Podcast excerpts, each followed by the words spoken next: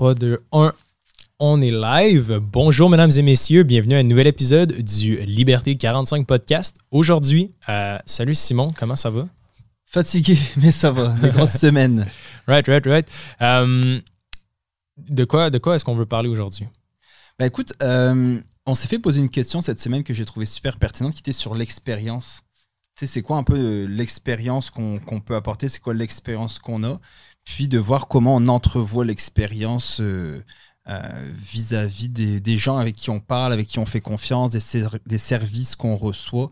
Puis euh, l'apprentissage à, travers euh, à travers ça aussi, à travers l'expérience.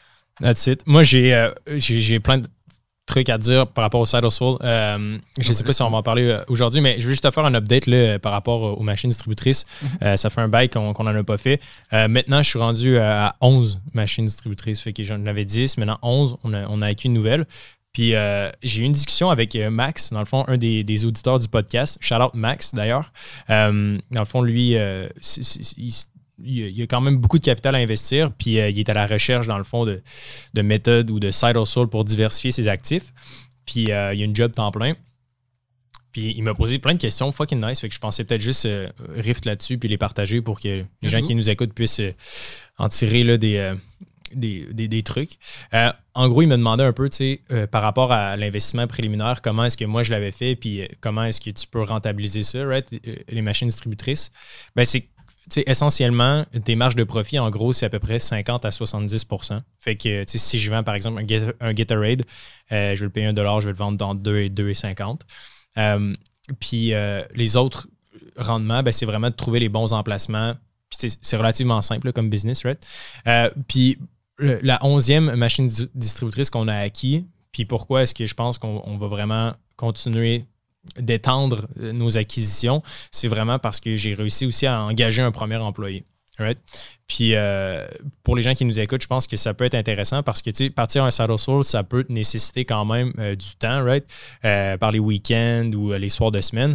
Puis il y a un truc, dans le fond, ça s'appelle Pratique RH. J'ai découvert ça, puis c'est des subventions pour aider, dans le fond, les gens qui ont des salaires ou des entreprises. Puis ils donnent comme 50 à 70% de leur salaire pendant comme un an, right, par contrat. Fait ce qui est cool, c'est que moi, dans le contexte des machines distributrices, ben, mon but, c'était pas nécessairement de les remplir moi-même, c'était vraiment juste d'avoir une source de revenus qui est passive.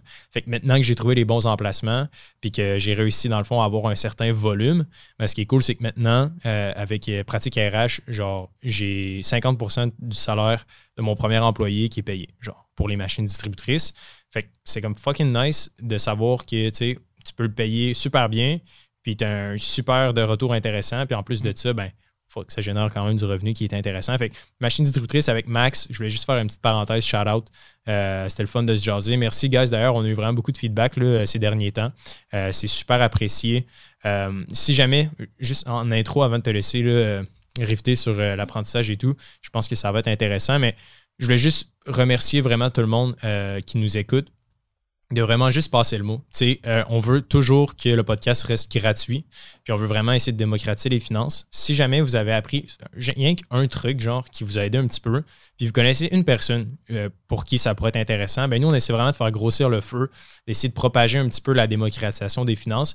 Fait que juste un petit DM ou un, petit message à un de tes amis de leur dire Hey, check, ce podcast-là, je le trouve intéressant. Ben nous, ça vaudrait tout l'or du monde, puis euh, c'est vraiment gagnant-gagnant parce qu'on se fait beaucoup demander si on va sortir plus d'épisodes, right? Mais pour ça, il faut qu'il y ait comme plus de gens qui écoutent. Puis euh, comme ça, ça vous permettrait d'avoir plus d'épisodes. Puis nous, ben, ça va nous permettre de démocratiser encore plus les finances. Fait que c'était mon petit, euh, ma petite demande là, aujourd'hui. Sim, euh, allons-y. de quoi est-ce que tu voulais parler par rapport à l'apprentissage? L'apprentissage je voulais parler d'un petit peu de, l'école euh, en tant que telle, un petit peu de, de tout ça, de l'apprentissage, de l'expérience. Puis je lisais une étude qui a été faite euh, en Angleterre, où est-ce qu'il disait au niveau des principes des, des, des, des, gens, donc une certaine étude des gens, il disait que la personne qui faisait souvent des hautes études, elle avait une, une date d'échéance en tête. Donc on l'a fait passer le dernier podcast, on avait parlé d'objectifs, de se fixer des objectifs, que tu as une ligne d'arrivée, on avait parlé du mouvement FIRE, etc. Et cette étude euh, anglaise disait que, ben, que les gens, souvent qui faisaient donc des hautes études, quand ils avaient leur objectif qui était atteint, ils, ils arrêtaient d'apprendre. Hmm. versus quelqu'un qui était entrepreneur, qui n'avait pas le choix de continuer toujours d'apprendre, puisqu'il Ouais. doit porter souvent plusieurs chapeaux. Et j'ai trouvé ça super, euh, super pertinent de lire ça. ça on dirait que je pensais à plein de monde, puis je me disais, c'est vrai. Tu comprends ce que je veux dire? Tu sais, c'est Ouais. vrai qu'à un moment donné, on le voit, on a des gens qu'on connaît qui ont fait euh, une maîtrise, qu'ils ont fait, bref, euh, whatever, la chose qu'ils ont fait au niveau scolaire, puis qu'ils arrivent à un moment donné, puis que tu, tu vois qu'effectivement, ils ont arrêté d'apprendre, qu'ils ont maintenant leur travail, puis c'est comme, j'applique ce que j'ai appris, j'applique mon travail, mais je vais plus me renseigner, je vais plus apprendre d'autres choses. Ouais. Et, euh, voilà. Mais je pense que c'est- vrai ce que tu dis dans le sens que, justement, ma conversation avec Max, là, un des auditeurs du podcast, euh, il me disait que, tu sais, on, on parle beaucoup de, du side hustle puis de- d'essayer d'investir soi-même, right? Ce qui est intéressant aussi, puis ce qu'on n'apporte pas tant, c'est le, les repreneurs, là. tu sais, les gens qui achètent des business qui, Mm. qui existent déjà, genre. Puis je trouve ça intéressant parce que ça te met dans un contexte de, OK, tu pars pas de rien, genre. Tu sais, un repreneur, c'est vraiment, par exemple, tu achètes, genre, bon, des machines distributrices qui sont déjà en place ou tu achètes, genre, un gym ou euh, whatever it is, ben, euh, tu vas pouvoir déjà avoir des actifs puis un revenu intéressant.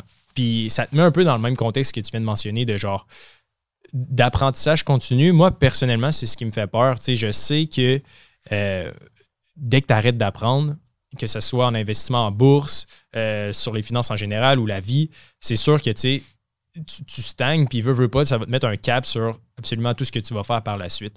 Fait que j'ai l'impression que surtout les professionnels dans le domaine financier, veut, veut pas, tu sais, on le sait, là, euh, les indices boursiers, c'est très difficile de les battre. là. Mhm. Ceux-là, mettons, qui vont acheter des actions individuelles puis ils vont essayer de battre les grands indices, ben, historiquement parlant, il y en a très peu, genre. Fait que j'ai l'impression aussi que c'est bon de continuer à apprendre, mais en même temps, des fois, de, juste overthink puis de penser qu'on est plus intelligent que les autres, ça peut être quand même aussi néfaste. J'ai l'impression, je sais pas ce que tu en penses, mais tu sais, moi, personnellement, je connais des gens dans ma vie où ce que, ils, réfléchissent beaucoup, beaucoup, beaucoup avant d'agir. Je me demandais, tu sais, toi, comment tu fais pour balancer ça euh, au day-to-day? Je sais que tu es dans plusieurs projets, euh, clairement avec Liberté 45, les finances, mais aussi dans d'autres sphères de ta vie. C'est quoi un petit peu ton thought process avant de te lancer dans un projet? On a reçu euh, Lison, l'épisode n'est pas encore sorti, puis Lison, euh, elle disait fait vaut mieux que parfait. Puis depuis qu'elle a dit ça, ça m'a tellement marqué que bah, j'essaye de faire les choses. Je veux au moins essayer de bâtir les coquilles, au moins essayer de bâtir ce que je peux, la base, pour après améliorer, mais je me lance. Et, euh, et même si je connais pas tout, je vais me lancer pareil. Ouais. Même si j'ai pas, whatever, euh, même si j'ai pas tout en main, toutes les connaissances en main, bah, je vais continuer à apprendre sur le tas. Mhm, mhm. Puis je pense que sinon, tu le feras jamais. Et il parlait au niveau des finances, si je peux euh, revenir sur les finances, il parlait que les gens, je pense que c'est même toi qui en parlais la fois passée sur le podcast, que plus ils connaissaient de choses sur les finances, plus ils essayaient, plus ils, investi- ils- investissaient de moins en moins parce qu'ils disaient Ouais, mais ok, là, mon indicateur, il est pas bon, je regarde mon RSI, ça marche pas, donc je peux Mhm. pas l'acheter puisque le RSI, il est en bas. Ah, je vais l'acheter. Ouais, mais attends, il y a en dessous de la moyenne mobile 200, je peux pas acheter ça. Ouais. Et ils ont tellement d'indicateurs en main qu'ils n'arrivent plus à prendre des décisions éclairées. Alors que quand tu en connais deux, trois, tu dis Ah, ok, regarde, ma bougie elle a croisé ma moyenne mobile, euh, ma moyenne mobile 50 a croisé ma bougie, ma bougie est verte, on est sur une tendance haussière, j'achète, puis ça marche. Donc tu sais, c'est un peu ça que je pense qu'il il faut, il faut se lancer dans quelque chose. Dépendamment les projets, je vais toujours regarder avec qui je suis entouré. Est-ce que je suis tout seul ou pas? Je vais regarder la confiance avec cette personne-là ou ces personnes-là. Puis je vais regarder aussi hein, la rentabilité du projet. Puis où est-ce que je suis rendu dans ma vie? Je vais faire des choses qui me tentent. Si ça me tente pas, je le fais pas, je dis non. Ouais. Puis ça, c'est pas facile, Mhm. mais il faut le faire à un moment donné. Ouais, j'ai l'impression qu'il y a comme trois types de, de- de projets. Tu sais, celui qui va te générer des revenus, lui qui se fait par pure passion, genre, puis il y en a qui se fait par obligation. Ouais. Mais j'ai l'impression que le sweet spot, tu sais, c'est vraiment d'essayer de mixer un, un générateur de revenus avec une passion. Puis c'est pour ça que j'aime un peu le, le side hustle, tu sais.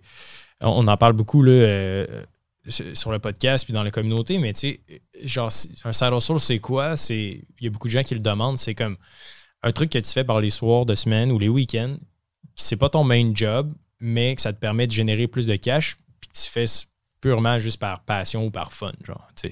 Euh, clairement, tu sais, dans mon contexte ou l'exemple d'un de mes side hustles, les machines distributrices, ça c'est un générateur de revenus, mais je le fais aussi avec mon cousin, genre, c'est comme mon ami d'enfance. Fait que, on a du fun. Genre, c'est nice, puis on, on trouve ça le fun. Fait que je pense que c'est important de ne pas nécessairement overlook. Genre, c'est cool de faire de l'argent, d'augmenter ses revenus, mais tu vas juste te brûler, là.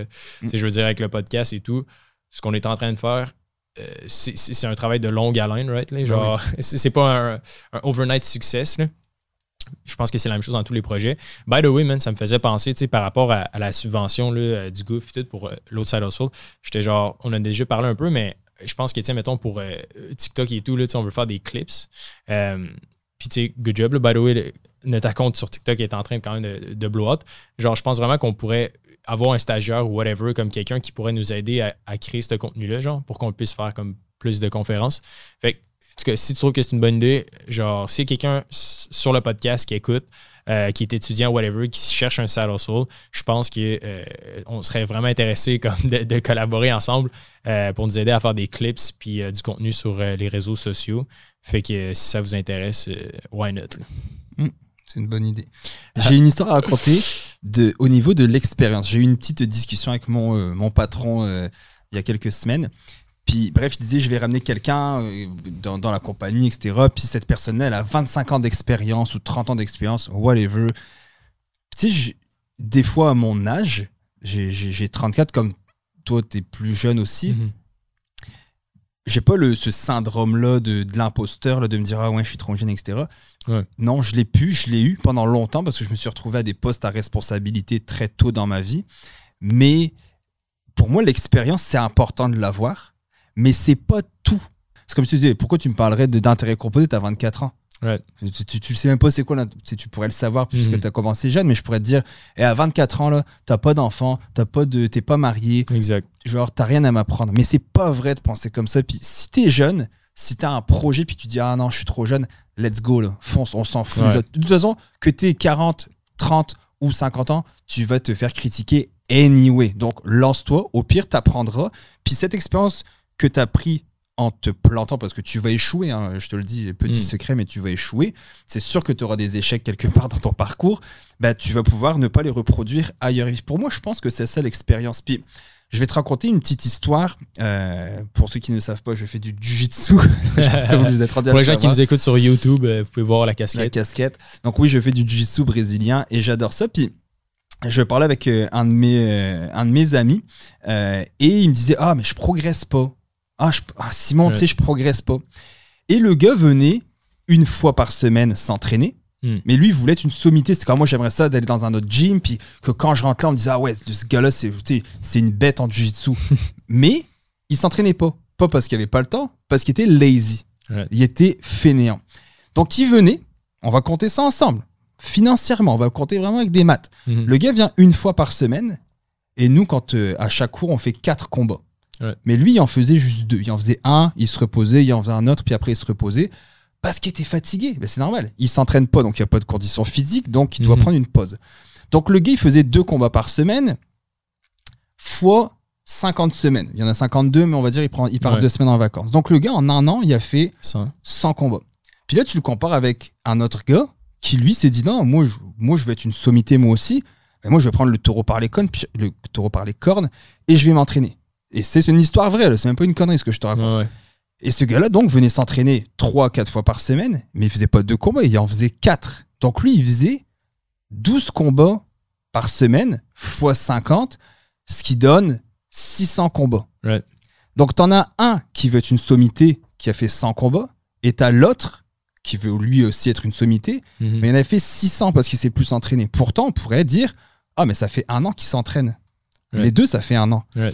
Puis c'est là que je veux en venir. Si, c'est ce que j'ai dit à mon patron, si ça fait 25 ans que tu fais la même MARDE, Mhm. Est-ce que c'est est -ce c'est de la bonne expérience? Non. Si tu es un leader, si tu es un patron, si tu es un père de famille, moi je m'estime être un excellent père, puis ça fait trois ans que je suis père. Mhm. Je suis un bien meilleur père que d'autres personnes que je connais qui sont pères, Right.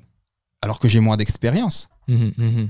Et c'est pour ça qu'il faut pas, des fois on est bucké, et surtout les plus âgés sont buckés sur l'expérience. Ouais. Ah mais t'as pas assez, tu recherches une job. Ah désolé, t'as pas assez d'expérience. Ça prend trois ans minimum d'expérience pour ce titre, genre. C'est ça. Puis t'es comme, ouais, peut-être, peut-être. Oui, l'expérience, je pense que c'est à prendre dans la balance, mais c'est pas tout. Ça représente pas tout dans la balance. Je sais pas Je sais pas si c'est clair ou si je dis n'importe quoi puis que je suis juste dans ma tête. Non, mais je, je comprends. mais ça me frustre. Ouais, mais je comprends ton point de vue. Puis, tu sais, pour être bien honnête avec toi, moi, en ce moment, mon gros struggle, tu sais, les gens ne savent pas, mais tu sais, bon, oui, je suis en train de devenir planificateur financier. J'ai d'autres business aussi. J'ai une startup. Puis Liberté 45, derrière les rideaux, là, euh, spoiler alert, là, genre, on est une fintech, là, genre, on est une startup du domaine mm. financier.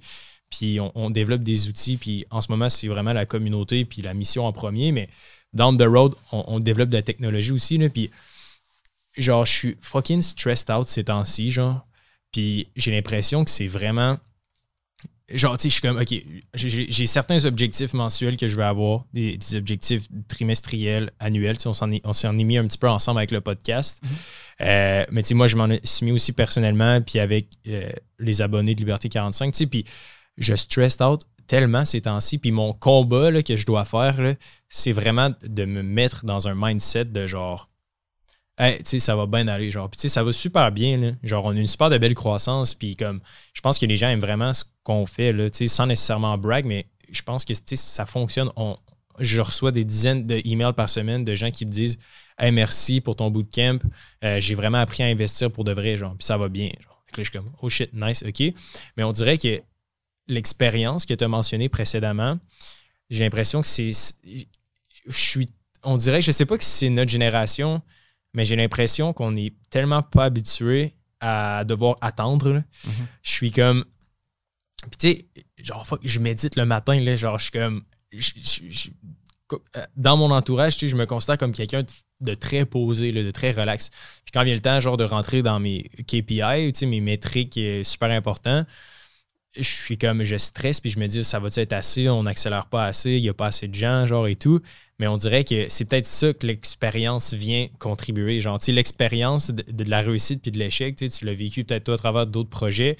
Tu sais, genre, j'ai eu des dizaines de projets aussi avant ça, là. Genre, il n'y a aucun. Tu sais, vas juste faire des échecs par-dessus des échecs par-dessus des échecs pour finalement tomber jusqu'au sommet. Genre, sais, c'est souvent un petit peu contre-intuitif, mais c'est vraiment en en, tombant toujours que tu finis par rencontrer l'obstacle qui est en fait un succès. Ça, c'est très cliché, mais c'est très vrai. Mais c'est ça, tu sais, c'est très vrai. Puis, mais je sais pas si, si ça te fait réfléchir ou whatever, mais c'était juste ça que je voulais dire. Tu sais, comme moi, je suis stressed out en ce moment, mais j'ai l'impression que c'est pas nécessairement au fait que ça va pas bien, mais j'ai l'impression que j'ai de la difficulté à me projeter peut-être dans le futur, puis à me dire que ma stratégie d'investissement que j'ai ou le side que j'ai en ce moment, ça fonctionne bien, mais on dirait que j'ai de la misère à me voir genre, dans le mhm. futur.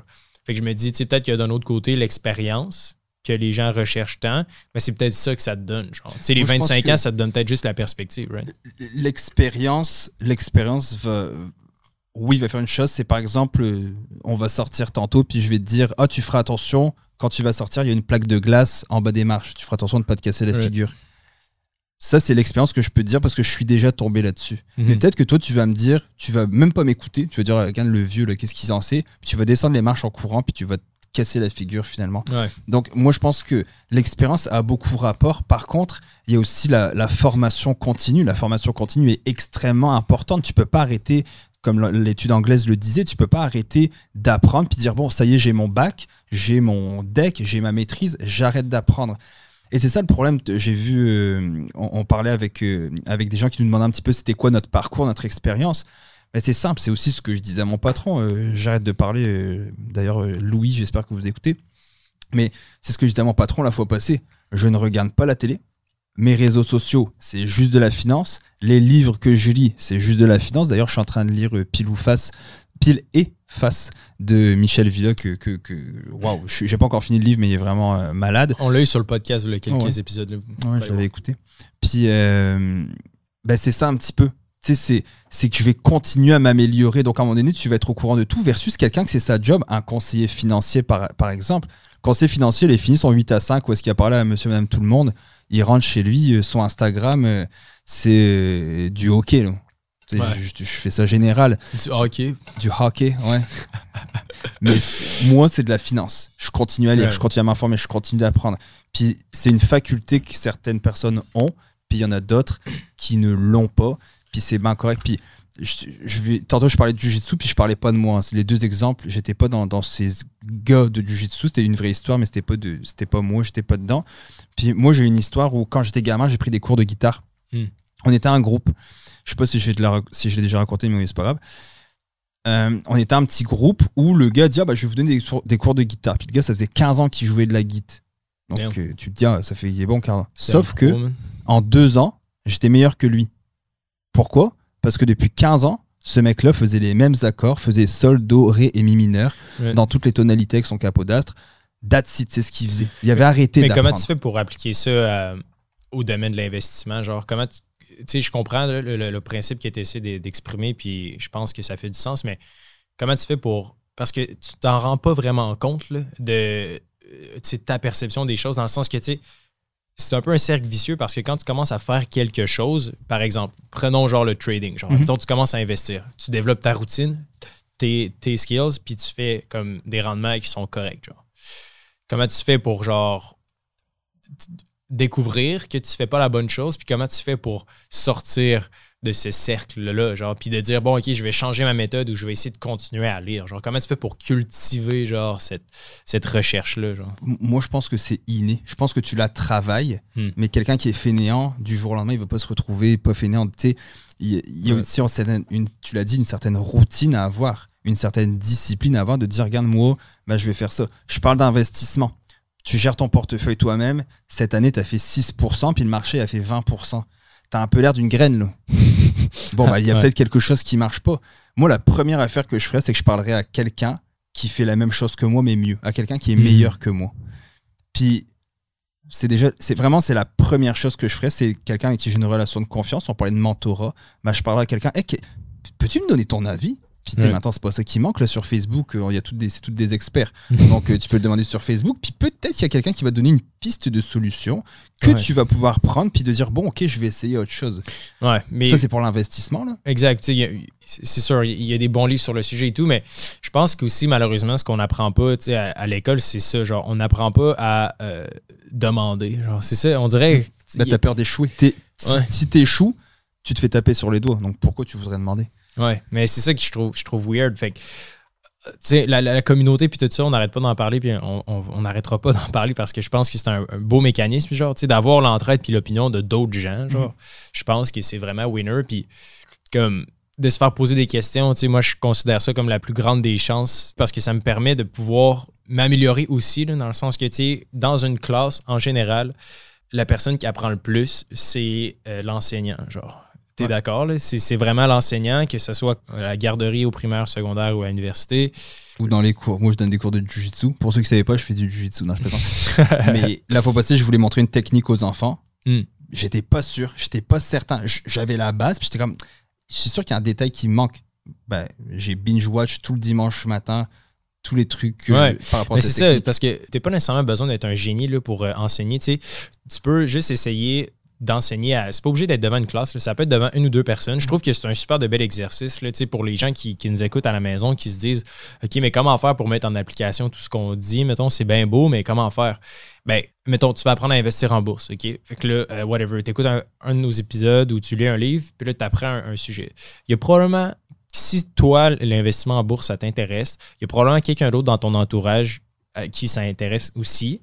Puis essaie d'avoir une conversation avec, puis d'y expliquer c'est quoi un, un stop loss, genre. Right? Mhm. Puis honnêtement, tu pourrais être surpris de voir à quel point tu comprends. Puis les choses sur lesquelles tu vas hésiter ou les choses sur lesquelles tu vas angoisser, ben, tu vas te préparer parce que tu te dis, ben là, je veux pas te dire n'importe quoi à cette personne-là. tu sais. Fait que là, tu vas certainement, genre, caler sur le sujet comme tu as fait, genre le dimanche matin. Puis là, tu vas arriver devant la personne, puis tu vas être en mesure d'expliquer de quoi. Puis là, tu vas pouvoir construire là-dessus. Genre, fait que je pense que. quoi de pire que de se faire poser une question pendant que t'enseignes, Ouais. puis que t'as pas la réponse, puis que tu patines, puis que tu t'aperçois que le gars il voit. Parce que moi, ça m'arrive, et depuis que j'ai 18 ans, je donne des cours. Ouais. Donc euh, ça m'est déjà arrivé. C'est pas le fun. Donc Mm. je pense que la préparation et de le dire à la personne aussi, c'est quand on a reçu Francisco Randez sur le, le- le podcast, c'est ce qu'il disait au niveau de la communication. Si tu été stressé toute la semaine, dis-le. Écoutez, j'étais stressé toute la semaine de vous parler, d'être honnête avec la personne. Tu sais, c'est comme la bourse, des fois. Personnellement, je me fais poser des questions que j'ai aucune idée. Mais la Ouais. bourse, si, euh, si euh, le monde est la bourse, bah, tu sais, moi, ce que je connais, c'est, je sais pas, euh, l'Europe. Tu comprends Ouais. ce que je veux dire? Tu sais, Ouais, si ouais. la- tu peux pas tout connaître, c'est énorme la bourse. Juste, on parle de penny stock. Les penny stocks, c'est un monde en tant que tel. Les options, les obligations, les juste après ça, Les dérivés, il y en a plein. Les CFD, tu sais, contract for difference, le forex, etc., les cryptos. Tu peux pas tout connaître. Shorté. C'est juste la- c'est ça la, la vente à découvert. Ouais. Man, c'est à l'infini. c'est à- l'infini donc tu peux pas non, non plus être expert dans tout. Mhm. C'est pour ça qu'on parlait tantôt euh, d'infobésité. C'est un mot que j'ai lu, j'ai trouvé drôle. Ah. C'est tellement il y a d'informations out there, puis t'es comme il y en a trop, je sais plus donner de la tête. Je, Mhm. je sais plus. Mais je, ouais, puis je trouve que c'est ça, tu sais, dans le sens que dans le domaine financier en général, whatever, tu sais, il y a- il y, a fucking des gourous, genre, puis Mm. on dirait qu'ils veulent pas avouer qu'il y a des trucs qui manipulent pas bien, genre. Tandis que nous, je pense que, tu sais, ce qui fait en sorte qu'on est différent, je vais te le dire, là, s'il y a quelque chose que je comprends pas, puis je vais te poser la question, genre, à, à toi, à toi, si tu connais, ou à quelqu'un d'autre qui la connaît, là, genre, Ah, parce les que... gourous, c'est la pire chose. Ils sont bons dans tout, ils savent tout. T'entends-tu un bruit, ça me gosse? Ah non, désolé, c'est ma Lamborghini. C'est- ce que je trouve déplorable du milieu des finances, c'est que, ou de autre chose, c'est que tu dois absolument être un expert. Je reparle du jiu-jitsu une dernière fois, promis. La fois passée, je voulais savoir une technique, puis j'ai demandé à mon coach, je dis, hé, lis, euh, tu sais, mettons, euh, l'Amérique, euh, le- je sais plus, c'était genre l'anaconda, ça s'appelle déjà l'anaconda, c'est quoi cette prise-là? C'est une- un vraiment étrangle- un nom d'une prise. Ouais, c'est un étranglement. euh, un étranglement. Puis il m'a dit, hey, tu sais quoi, je suis pas un expert là-dedans. Euh, je vais demander, oh, je sais plus qui il m'a dit, un gars qui connaît vraiment ça. Parce que le jujitsu, c'est l'un des sports les plus techniques qui existent. Ouais. Donc tu peux pas être bon partout. On a chacun notre game, on va appeler ça comme ça. Mhm. C'est pour ça que même en euh, hockey, il y a des, il y a des goalies, il y a des attaquants, il y a des défenseurs. Tu sais, Ouais. tu peux pas être expert en tout. Et quelqu'un qui vous dit ça, je pense que c'est le gros red flag. Ah, je suis expert là-dedans, je connais tout. Ouais, c'est ça. Fait, ouais, faut faire attention. Y a-dessus, je me demandais, est-ce qu'il y a, un- il y a une philosophie ou euh, certains, certaines leçons que tu as appris du Jiu-Jitsu que tu as appliquées dans ton quotidien en tant qu'investisseur? Ben, le jiu-jitsu, euh, pour moi, bon, c'est le meilleur sport au monde, sans vouloir être chauvin, mais c'est un sport qui est très humiliant.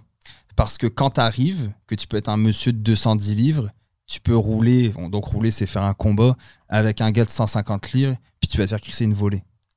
Genre solide, là. Donc c'est très humiliant de te dire, ah, j'étais un gars, j'étais me battre, je me suis battu, moi, dans les barres. Tu vas te faire brasser.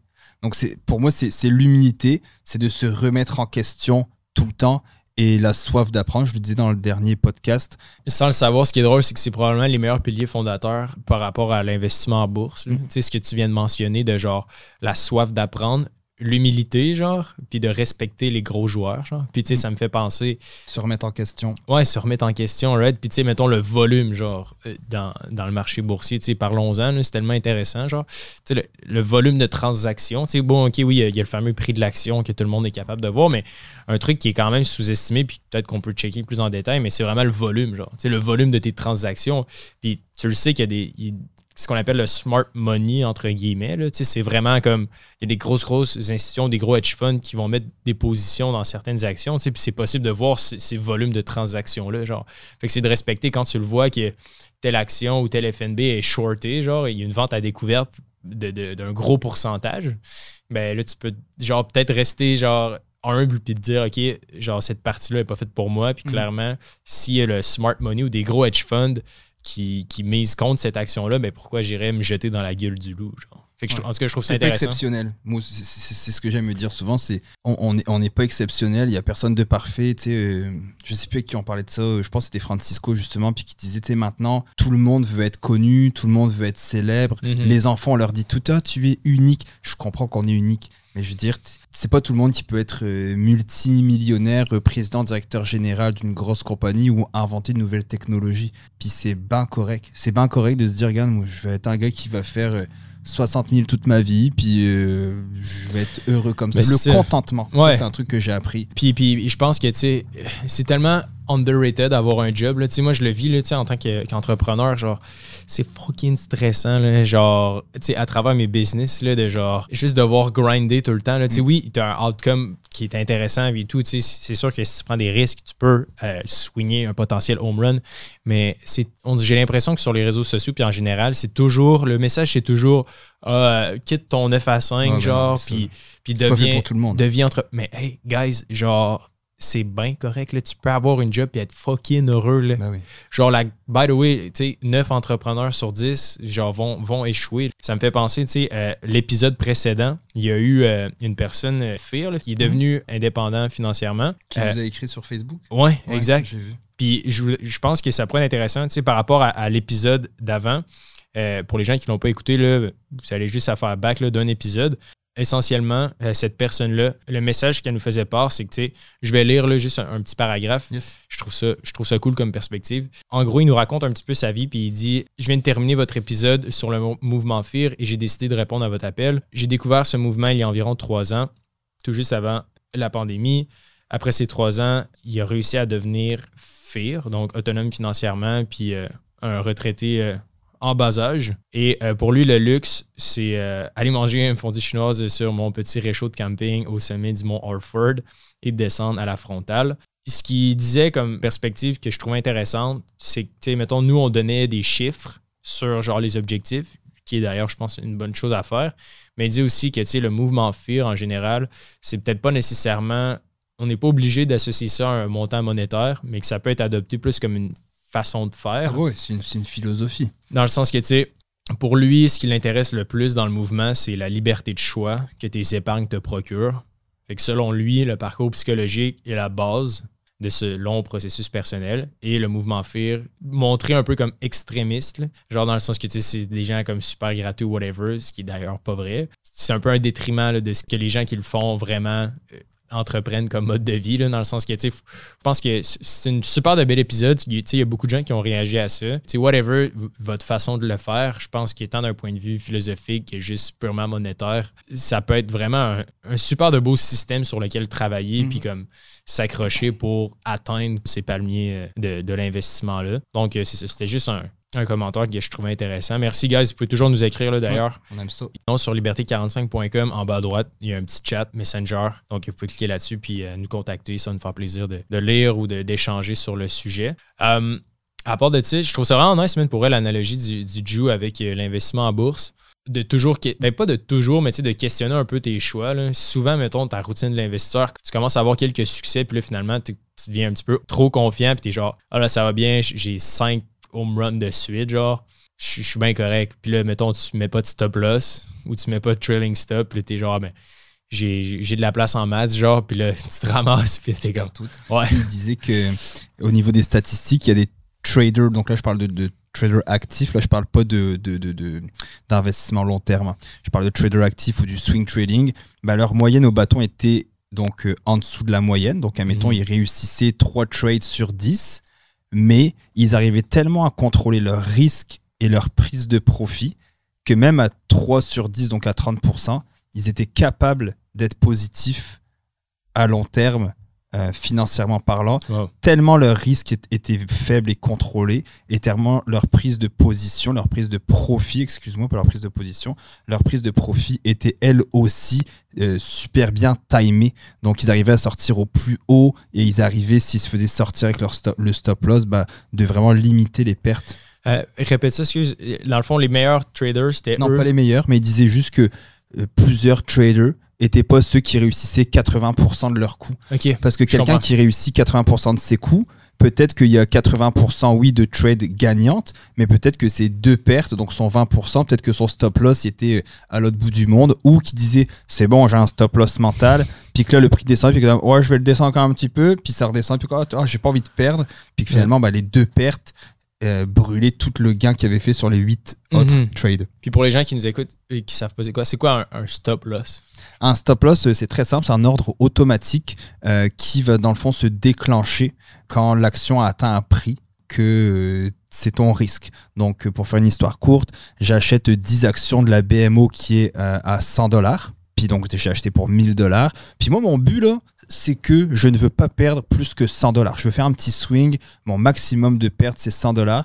Ben, je vais mettre un stop loss, donc je rentre mon ordre sur mon, ma plateforme de courtage, où je mets donc, bon, ben, j'achète 10 fois 10 euh, actions de BMO à 100 dollars. Mon stop loss, je le mets à 90 dollars. Donc dès que le prix de l'action de BMO il était à 100, il chute à 90, ça vend tes 10 actions à 90, donc tu as perdu 10 fois 10, tu as perdu 100 dollars. Donc, bah, tu pourrais être parti au Mexique, tranquille en train de nager. Bah, ton ordre va se déclencher. Donc, c'est intéressant. Puis, tu as l'inverse qui est le take profit.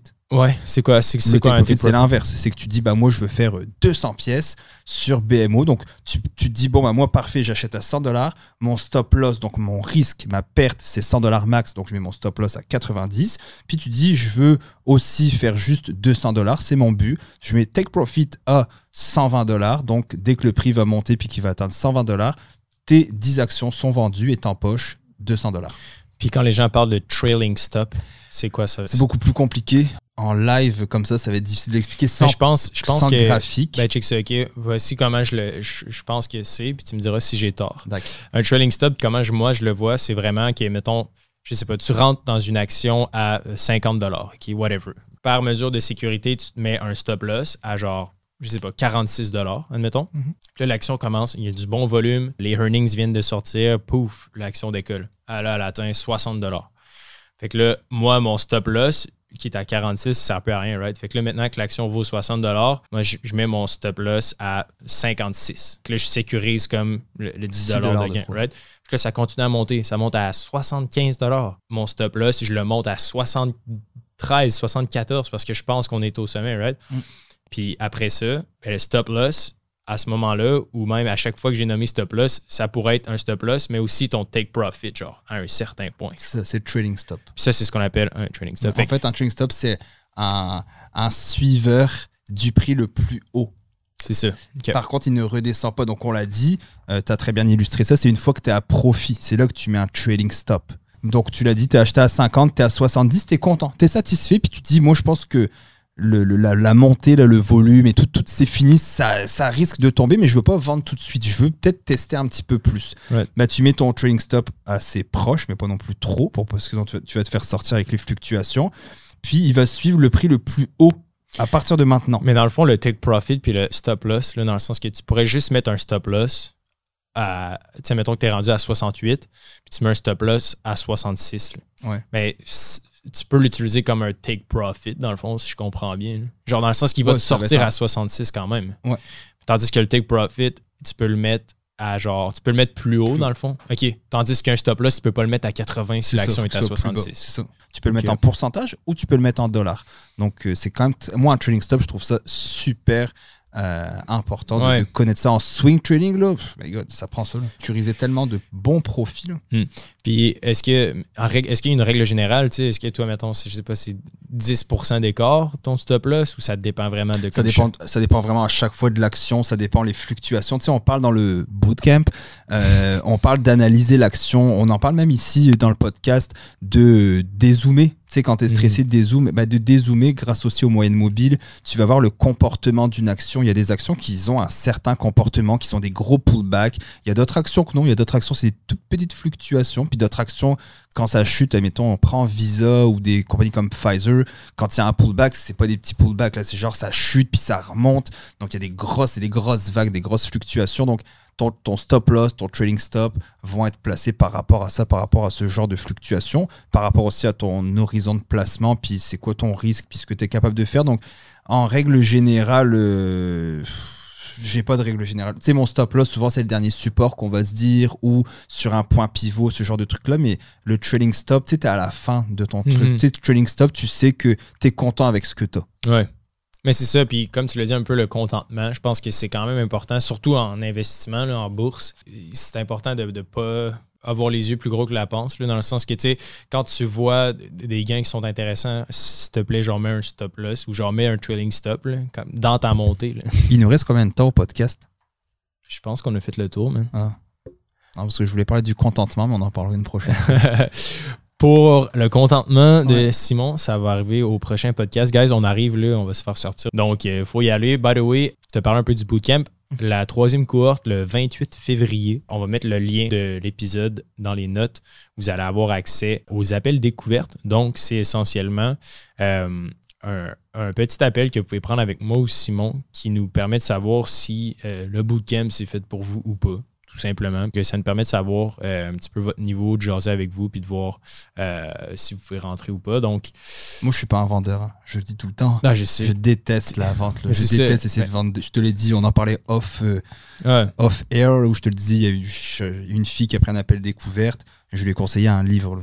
Ouais, mais c'est ça. Mais moi aussi, comme tu sais, tantôt, j'étais genre, pas j'étais chicané, mais j'étais genre, tu sais, il faut faire des meilleures publicités. Genre, on on n'est pas des bons storytellers. Genre, au bout du compte, Sim, tu sais, genre, c'est vrai qu'on n'a peut-être pas les meilleures publicités, puis genre, peut-être que ça, ça ralentit notre croissance, mais en même temps, tant qu'on est genre à l'aise puis qu'on reste authentique, je pense qu'il vaut mieux ça que genre devenir comme des gros salesmen lettres, genre, je sais pas. Moi, je pense que c'est le long terme, la constance, la transparence. Euh, gros merci à euh, tout le monde de nous écouter. Euh, on se dit à la semaine prochaine, Sim.